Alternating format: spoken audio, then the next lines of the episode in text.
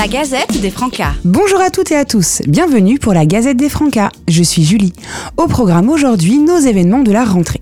Le samedi 17 septembre, les militants des Francas participeront au village éco-citoyen Porte de Mars à Reims et vous proposeront des animations autour du développement durable et de l'éco-citoyenneté.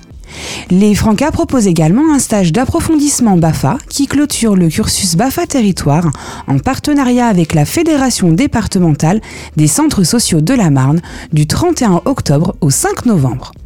Pour plus de renseignements, n'hésitez pas à nous contacter au 0326 85 55 18.